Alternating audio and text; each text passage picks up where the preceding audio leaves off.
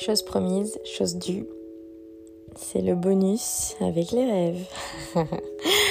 Tadam Alors, euh, je vous ai dit que j'avais eu plusieurs rêves tout au long du parcours. Et je vais commencer par un des premiers rêves en fait qui m'avait marqué et qui est assez psychédélique. Euh, d'ailleurs, si quelqu'un comprend les rêves et peut les analyser, faites-moi signe, je suis preneuse. et d'ailleurs, euh, je vous pose la question, mais est-ce que vous vous souvenez de vos rêves? Est-ce que vous faites des rêves? Enfin, j'imagine que oui, je pense qu'on fait tous des rêves.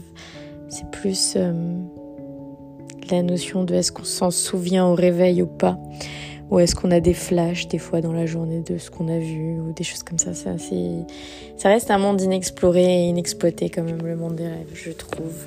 Enfin, je trouve, c'est pas moi seulement, c'est la science qui le dit aussi. Enfin, il y a des études, il y a des choses qui se font, mais ça reste encore un, mystère. C'est comme un peu euh, tout ce qui va être période. Euh, c'est un peu moins gai ce que je veux dire, c'est moins triste, mais période de coma par exemple euh, ou tout ce qui est vie après la mort, parce que ben, quand il y a un coma, il y a une mort cérébrale, etc. Et parfois le cœur qui s'arrête, et donc euh, ben, il y a une sorte de coma. Et une sorte de coma, c'est un coma artificiel en fait, avec des machines branchées. Enfin voilà, je vais pas rentrer dans le médical, mais euh, mais on vous maintient en vie en fait. Euh, et après, il y a des gens qui vont se réveiller au bout de 6 mois, d'autres au bout de 10 ans, euh, dans certains cas au bout de 20 ans même. Et, euh, euh, c'est assez surprenant parce que bah, il y a plusieurs cas où il y a des gens qui se réveillent avec des capacités intellectuelles supérieures ou qui parlent différentes langues. Ils parlent même plus la langue, leur langue native en fait ils vont parler une autre langue. Par exemple, il y, avait des exemples en Angleterre d'un Anglais qui s'était réveillé, qui parlait français bilingue, mais qui savait plus parler anglais. Il y a pas mal de choses qui restent assez mystérieuses à ce niveau-là, au niveau du cerveau. Et, euh, donc voilà, ça reste intéressant. Euh, et c'est encore quelque chose qui reste du domaine du mystérieux, quoi. Et du coup, qui captive pas mal de monde, dont moi. Parce que j'aime bien, euh, j'aime bien tout ce qui est pas vraiment explicable parce que bah, ça me pousse à vouloir savoir quoi. Un peu comme tout le monde, ça titille ma curiosité. Et là, je m'égare. je suis désolée. Je sais pas pourquoi je passe d'un truc à un truc. Et comme c'est de l'improvisation à chaque fois, bah voilà, je me permets euh, ce genre d'égarement, on va dire. Mais euh, je vais me cadrer de nouveau sur le chemin des rêves. Donc je vais vous parler du premier rêve que j'ai fait. Je vais essayer de m'en souvenir un peu plus parce que comme j'ai dit, c'est de l'impro, donc, euh, donc voilà, là je me remets un peu là-dedans. Donc premier rêve, euh, c'était assez troublant. Je vais vous le raconter comme ça et euh, comme je l'ai rêvé, quoi. Donc voilà. donc concrètement, j'étais assise sur mon canapé, je regardais la télé et j'étais tranquille chez moi en mode cocooning, cosy quoi. Et mon écran est passé d'un écran couleur à un écran euh, noir et blanc, un peu comme, à l'ancienne, euh, dans les années 80. et, euh, et dans mon écran est apparue une personne. Une personne que je ne connaissais pas. Et elle était poursuivie par une sorte d'ombre et l'ombre lui courait après et elle essayait de s'extirper, de s'enfuir. Et en fait, cette personne a commencé à crier à l'aide et à taper sur l'écran de la télé. Donc moi, je voyais ma télé et je me demandais mais what the fuck, c'est quoi ce truc? Et en tapant, tapant sur la télé, en me disant Nadia, aide-moi. Donc la personne connaissait mon prénom. Nadia, aide-moi, Nadia, aide-moi. Très bizarre. Euh, cette personne m'a demandé de casser la télé. Donc, euh, ben, j'ai un peu paniqué, puis je voyais que la personne avait très peur, et l'ombre a brandi une sorte de grand couteau, un, immense couteau, et je voyais la personne qui continuait à crier et à taper contre la télé en me disant, euh, contre l'écran de télé, en me disant de casser la télé pour le libérer et en continuant de prononcer mon prénom. Donc je l'ai fait. C'est très bizarre, mais vu que tout avait l'air bizarre, ben voilà, j'ai obtempéré dans mon rêve et euh, j'ai cassé ma télé. Et en fait, en cassant la télé, bah, cette personne est apparue dans mon salon. Et en fait, elle était très similaire à la personne que j'avais vue sur la photo. Ce fameux inconnu. Et c'était très bizarre parce que apparemment il me connaissait. Et, euh, et il m'avait dit, euh, enfin il m'a dit Nadia, euh, attention et tout ça. Merci et attention quoi. Et puis en fait l'ombre l'a suivi, donc l'ombre est apparue aussi dans le salon avec son avec son couteau. Et euh, l'a poursuivi pour essayer de le tuer, en fait, de le poignarder. Euh, c'était son ombre qui le courait après. Enfin, je sais pas si c'était son ombre qui le courait après, mais c'était une ombre immense, en fait. Euh, sorte de chose qu'on voit dans les films, vous savez, les, ombres des ténèbres. Enfin, ce genre de truc, quoi. Et, euh, et en fait, euh, au moment où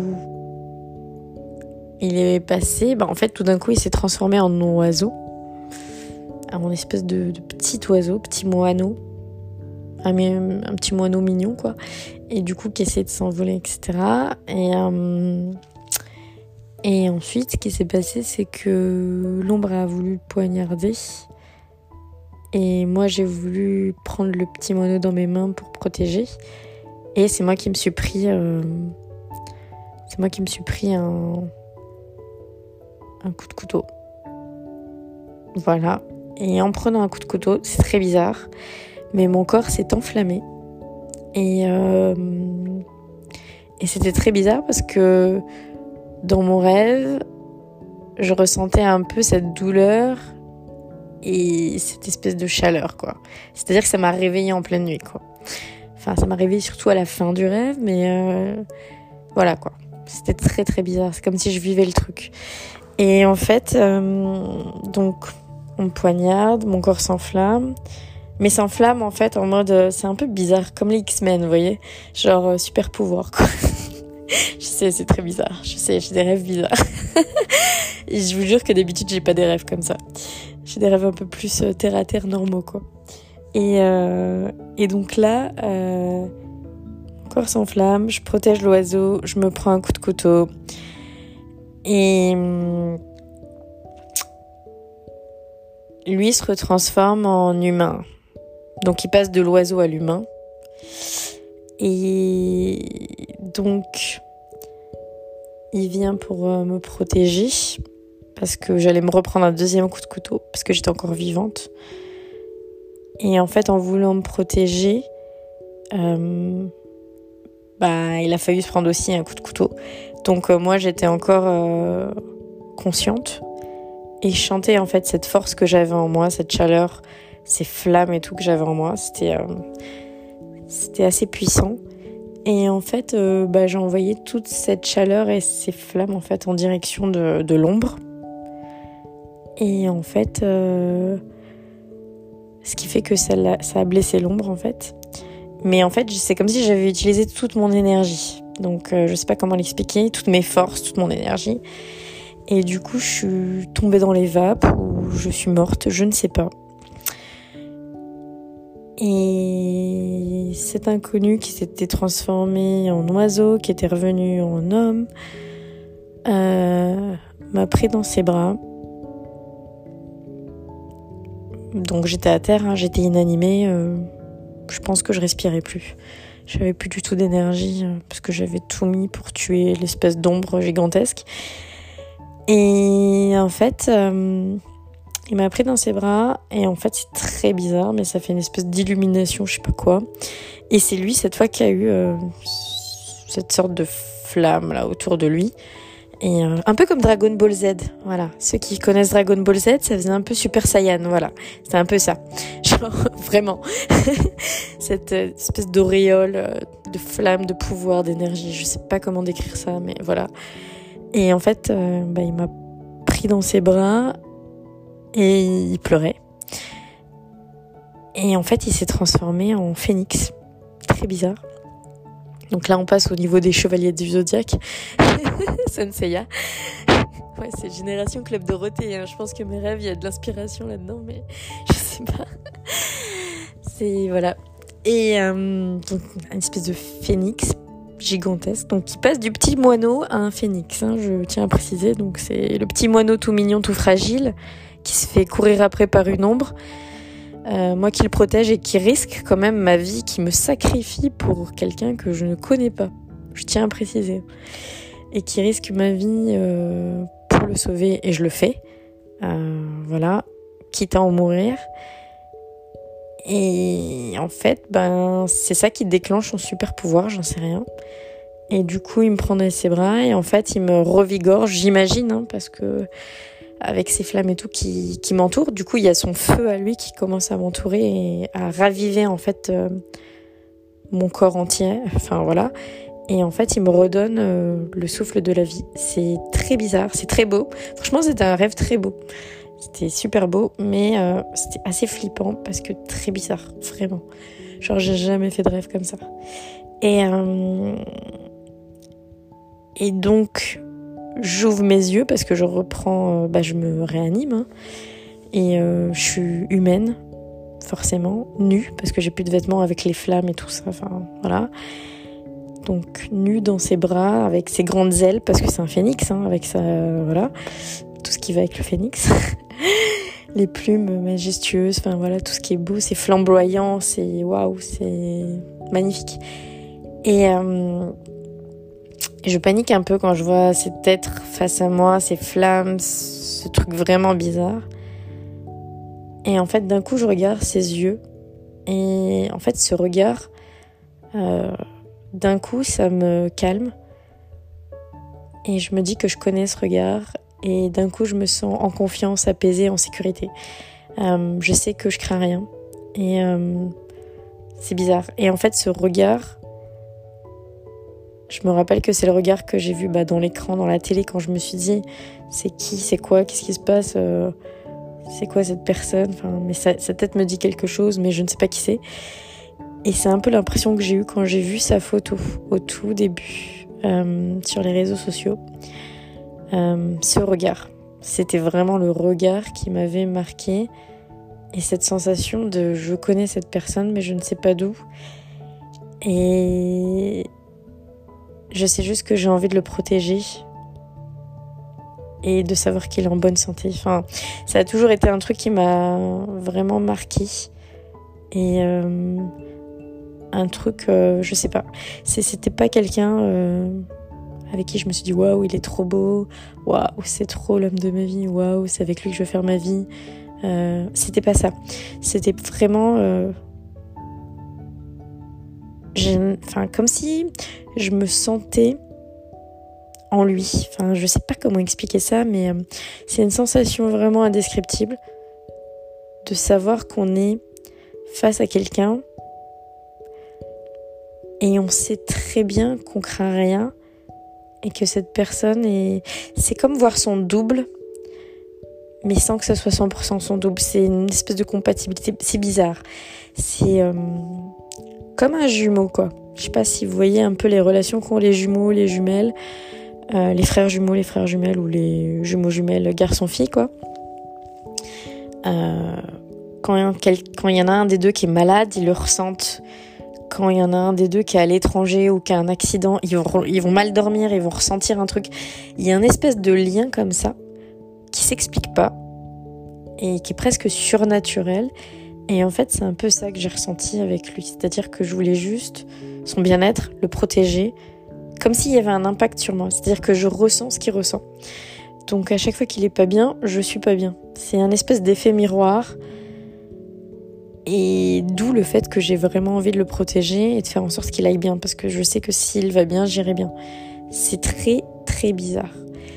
Et euh, après oui, euh, non, je suis aussi attirée par lui euh, physiquement, intellectuellement, émotionnellement, enfin voilà, à tous les niveaux, tous les degrés, enfin voilà.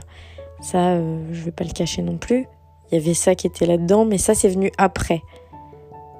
Donc ça, ça s'est construit après. C'est-à-dire que petit à petit, je me suis rendu compte que on avait des choses en commun ou des choses qui complétaient l'autre en fait. C'est-à-dire qu'il a des, forces et des choses.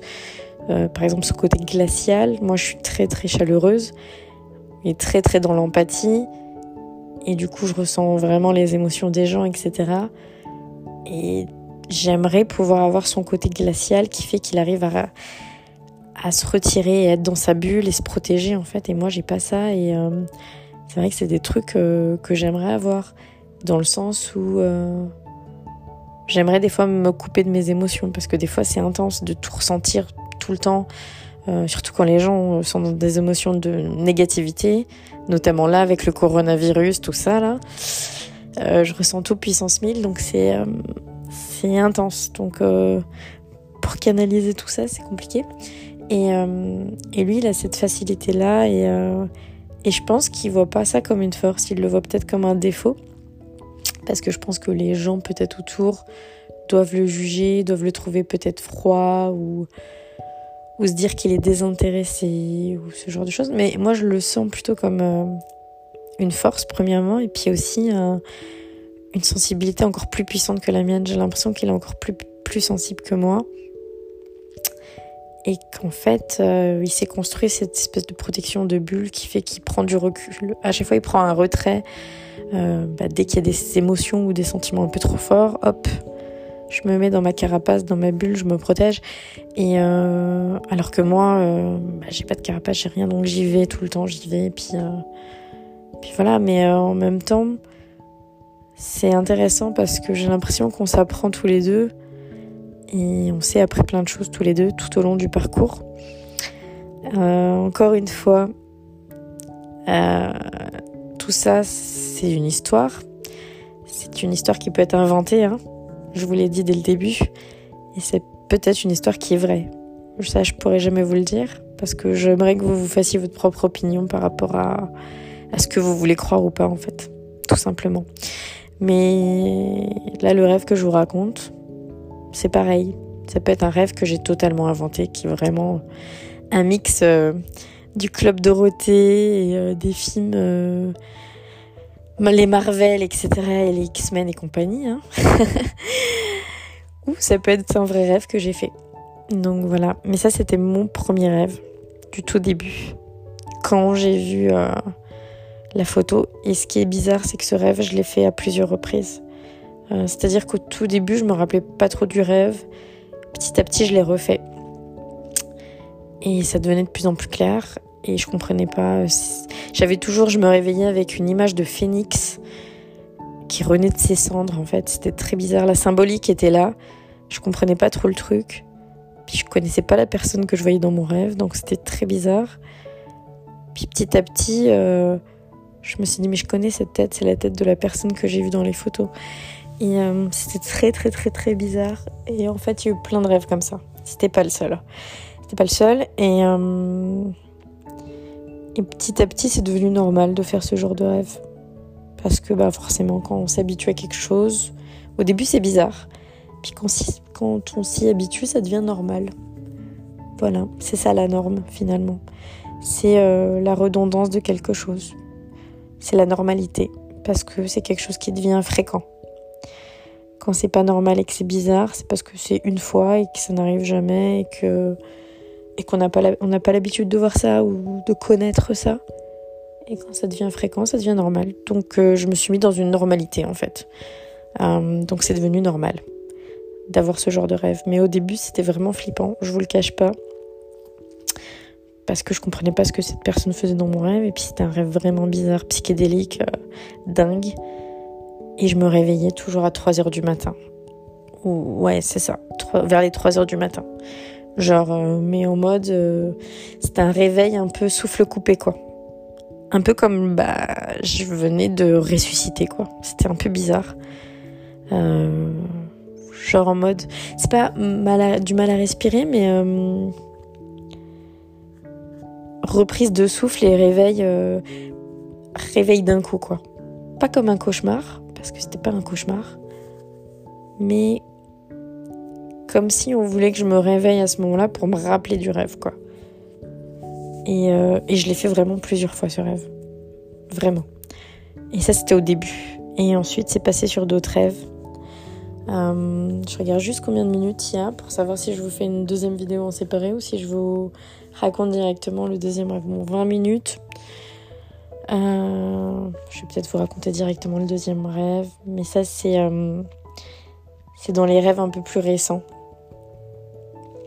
C'est dans les rêves un peu plus récents. C'était après le confinement et pendant le déconfinement quand j'étais à Paris. Donc c'est récent. Alors laissez-moi euh, me rappeler un petit peu du rêve.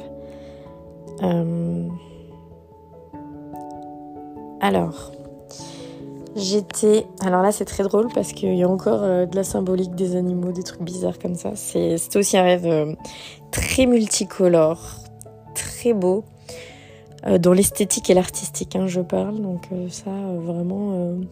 Des fois, je me dis la créativité, putain. si, je pouvais être... si je pouvais être aussi douée dans la vraie vie, ça serait cool. Mais donc, ouais, c'était hyper beau dans mon rêve, c'était multicolore, c'était euh, limite un paradis, quoi. Vraiment. Dans l'image et l'idée qu'on se fait du paradis. Hein. Euh, après, pour les non-croyants, euh, pas de souci. Hein. Vous imaginez un monde merveilleux de Disney ou, ou ce que vous voulez de, de, ce que vous voyez dans les images de jeux vidéo qui sont à peu près féeriques et tout ça. Et donc j'étais non, ah oui, il y avait un espèce de... Alors c'est un peu cinématographique hein, dans mes rêves, c'est très bizarre, c'est euh, très euh, cinéma, cadrage, euh, il y a des close-up et tout ça. Donc bah, il y avait une espèce de mille pattes, une espèce de mille pattes qui était mignon, avec des petits poils. Vraiment, on voyait hyper bien, genre en 3D, quoi, c'était hyper bien fait. je suis fière de mes rêves. et et j'étais un oiseau. Alors un oiseau, euh, je dirais un oiseau voyageur, mais euh, je peux pas vous dire quel oiseau. C'était une espèce d'oiseau. C'était pas une, c'était une sorte d'hirondelle, mais qui était pas vraiment une hirondelle. C'était entre l'hirondelle, le rouge-gorge et un autre oiseau. Mais comme je suis pas hyper spécialisée des oiseaux, je peux pas trop vous dire. spécialisée, c'était pas spécialiste plutôt. je suis fatiguée. Donc, donc j'étais un oiseau. Et puis, euh, je regardais ce, ce mille pattes qui marchait qui était trop mignon. Et, euh, et en fait, il y avait des espèces de vautours qui rôdaient autour. Et euh, c'était la période fin hivernale, automnale, un truc comme ça, quoi. Hiver-automne, quoi, un truc comme ça. Parce qu'il y avait des feuilles euh, automnales et tout ça. C'était des couleurs orange. Enfin, c'était beau, quoi. Orange-marron, quoi. Mais il y avait comme un été indien parce qu'il y avait un espèce de soleil quand même. Donc c'était très très très beau au niveau des couleurs. Et euh, j'ai vu qu'il y avait les espèces de vautours qui cherchaient à manger parce que ben voilà, qui dit période hivernale, dit voilà froid, tout ça, tout ça.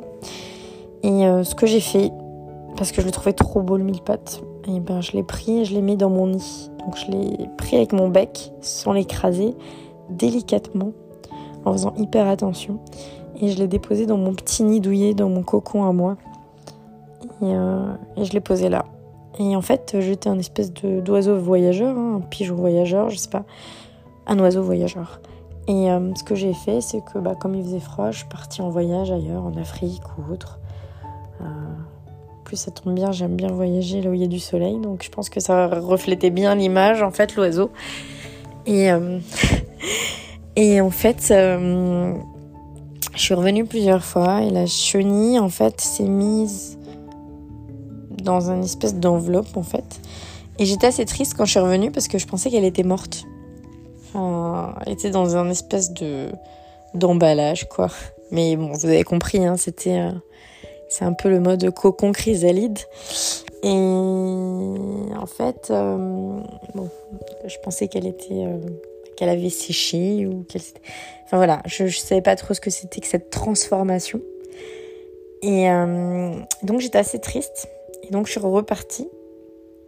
Et c'était euh, la période du printemps. Hein. Et euh, je suis repartie. Je suis revenue, c'était la période de l'été. Et quand je me suis posée dans mon nid, là j'ai vu en fait le cocon s'ouvrir. Et il y avait un papillon, mais énorme, genre un papillon énorme. Alors je sais pas, je sais qu'il y a un terme pour ces papillons-là. Je sais pas si c'est des papillons de nuit ou autre, mais énorme, quoi, magnifique, genre avec euh, des couleurs violettes, euh, noir, rouge, violet. C'était un peu les couleurs dominantes. Il était vraiment beau, vraiment. Et, euh, et en fait, bah, il s'est révélé, quoi, comme ça. Hyper beau. Et puis d'un coup, t'avais, t'avais une espèce de cascade derrière et t'avais un soleil immense parce que c'était l'été et donc c'était euh, une espèce de forêt verdoyante avec plein de fleurs et tout. Et la cascade et le soleil, ça faisait un énorme arc-en-ciel parce que bah, forcément euh, le soleil et l'eau, voilà, arc-en-ciel. Et t'avais le papillon comme ça qui s'élevait et c'était trop beau. Et en fait, euh, moi je me suis mise à chanter et le papillon tournoyait un peu autour de moi comme pour me remercier. En fait, c'était bizarre Enfin, c'était bizarre, c'était beau. Euh, et, j'ai commencé à m'envoler avec lui, en fait.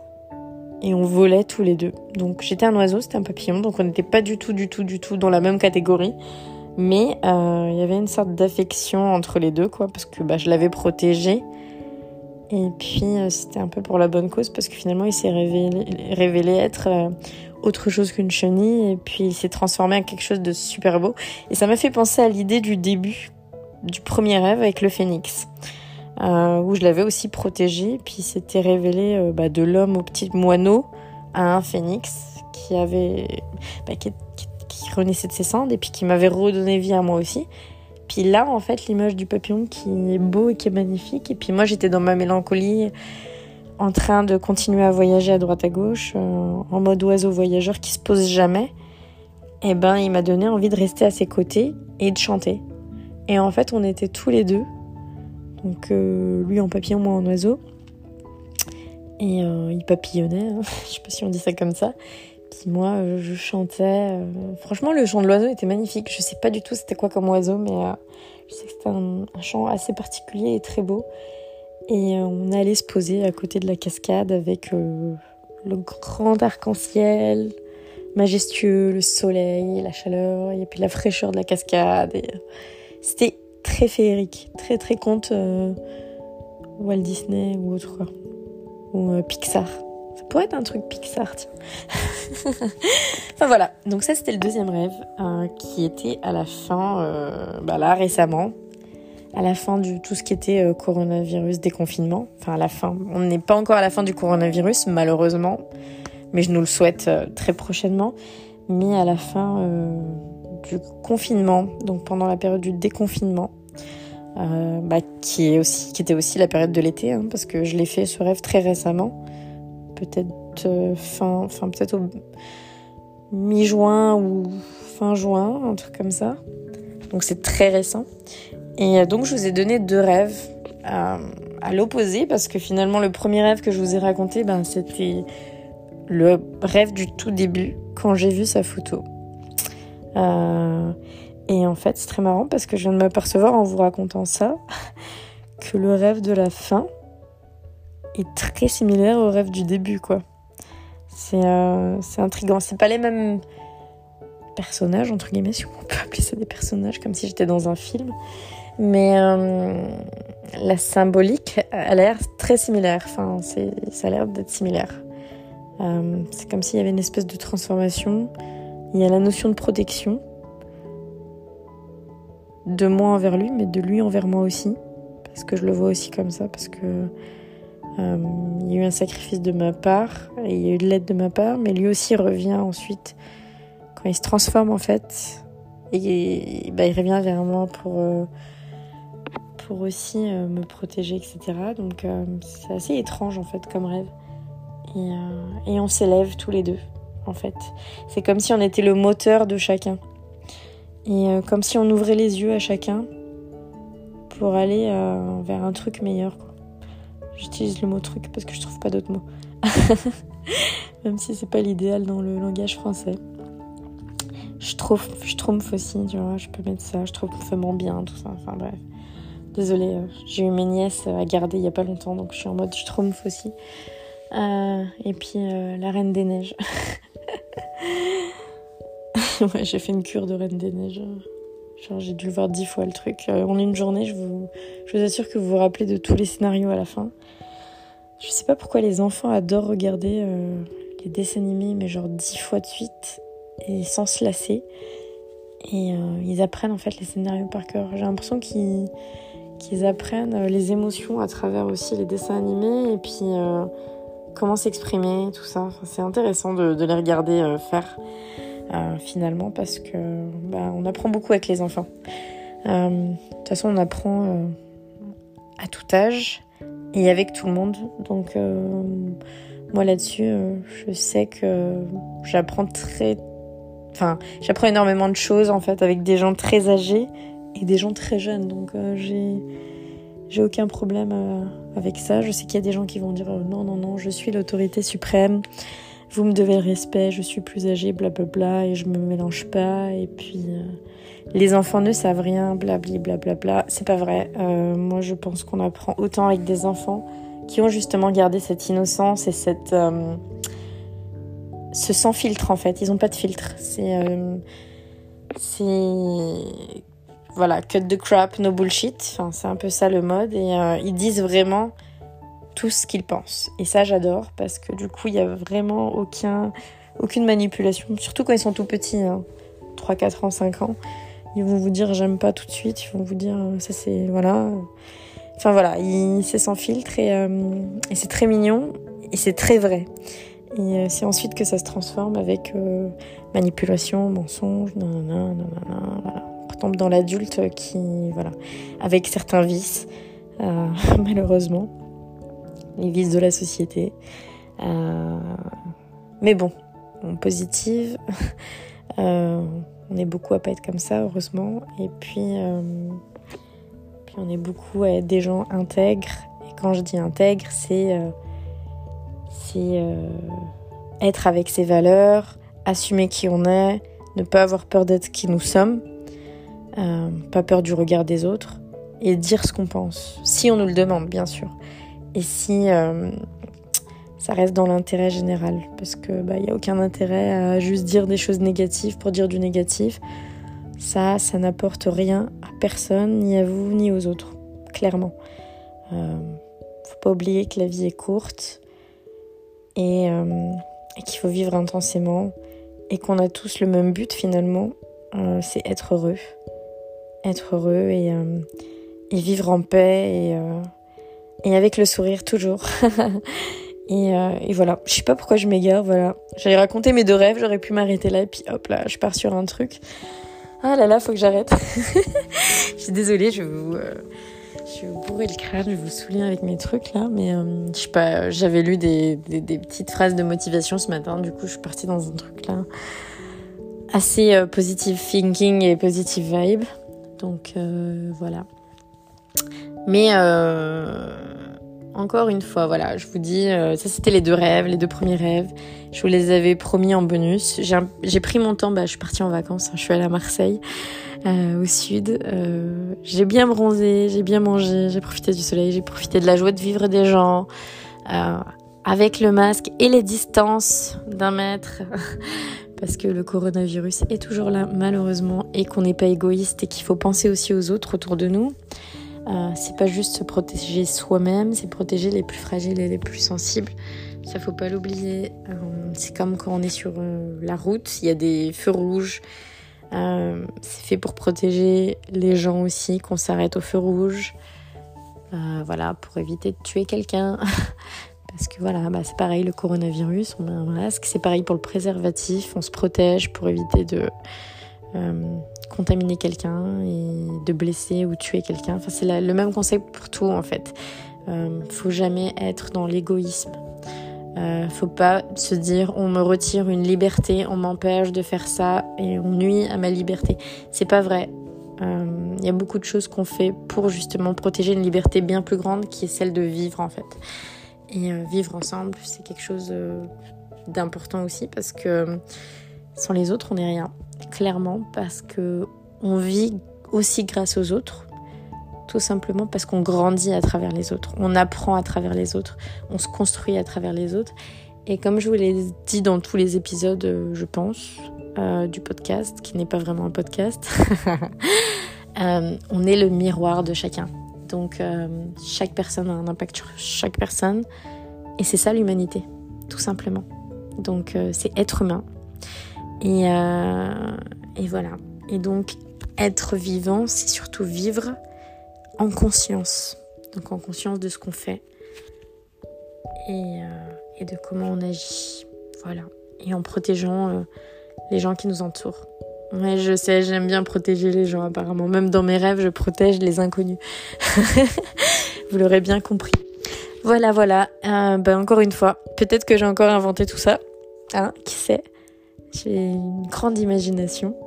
Ou peut-être que je l'ai vraiment vécu. À vous de voir ce que vous en pensez.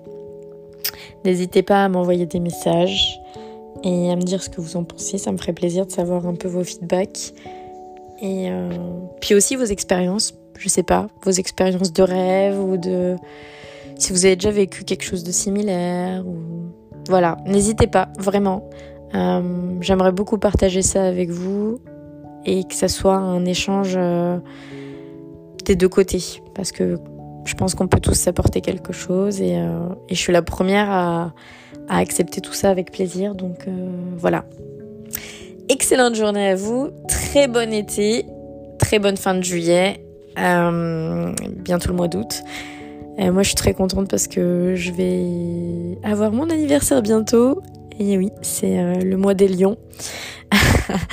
et c'est pour ça aussi que je suis très solaire. Mais après, je crois pas forcément à l'astrologie, mais bon, je pense que il y a tellement de choses, il y a tellement de choses euh, au niveau de l'astral, l'astronomie, l'univers, les, choses comme ça, sur, surréalistes, surnaturel, etc. Que je me dis pourquoi pas l'astrologie, tout ce qui est tarot, tout ce qui est différent en fait de ce qu'on nous apprend et ce que je connais, parce que bah, finalement euh, euh, on reste un peu dans le scope de ce qu'on nous apprend et ce qu'on connaît pas, ben, on se dit bon ben soit c'est pas vrai, soit ça nous fait peur, soit on se dit c'est un truc de psychopathe. Et mais bon, j'ai envie de rester un peu ouverte là-dessus, donc euh, voilà. Excellente journée.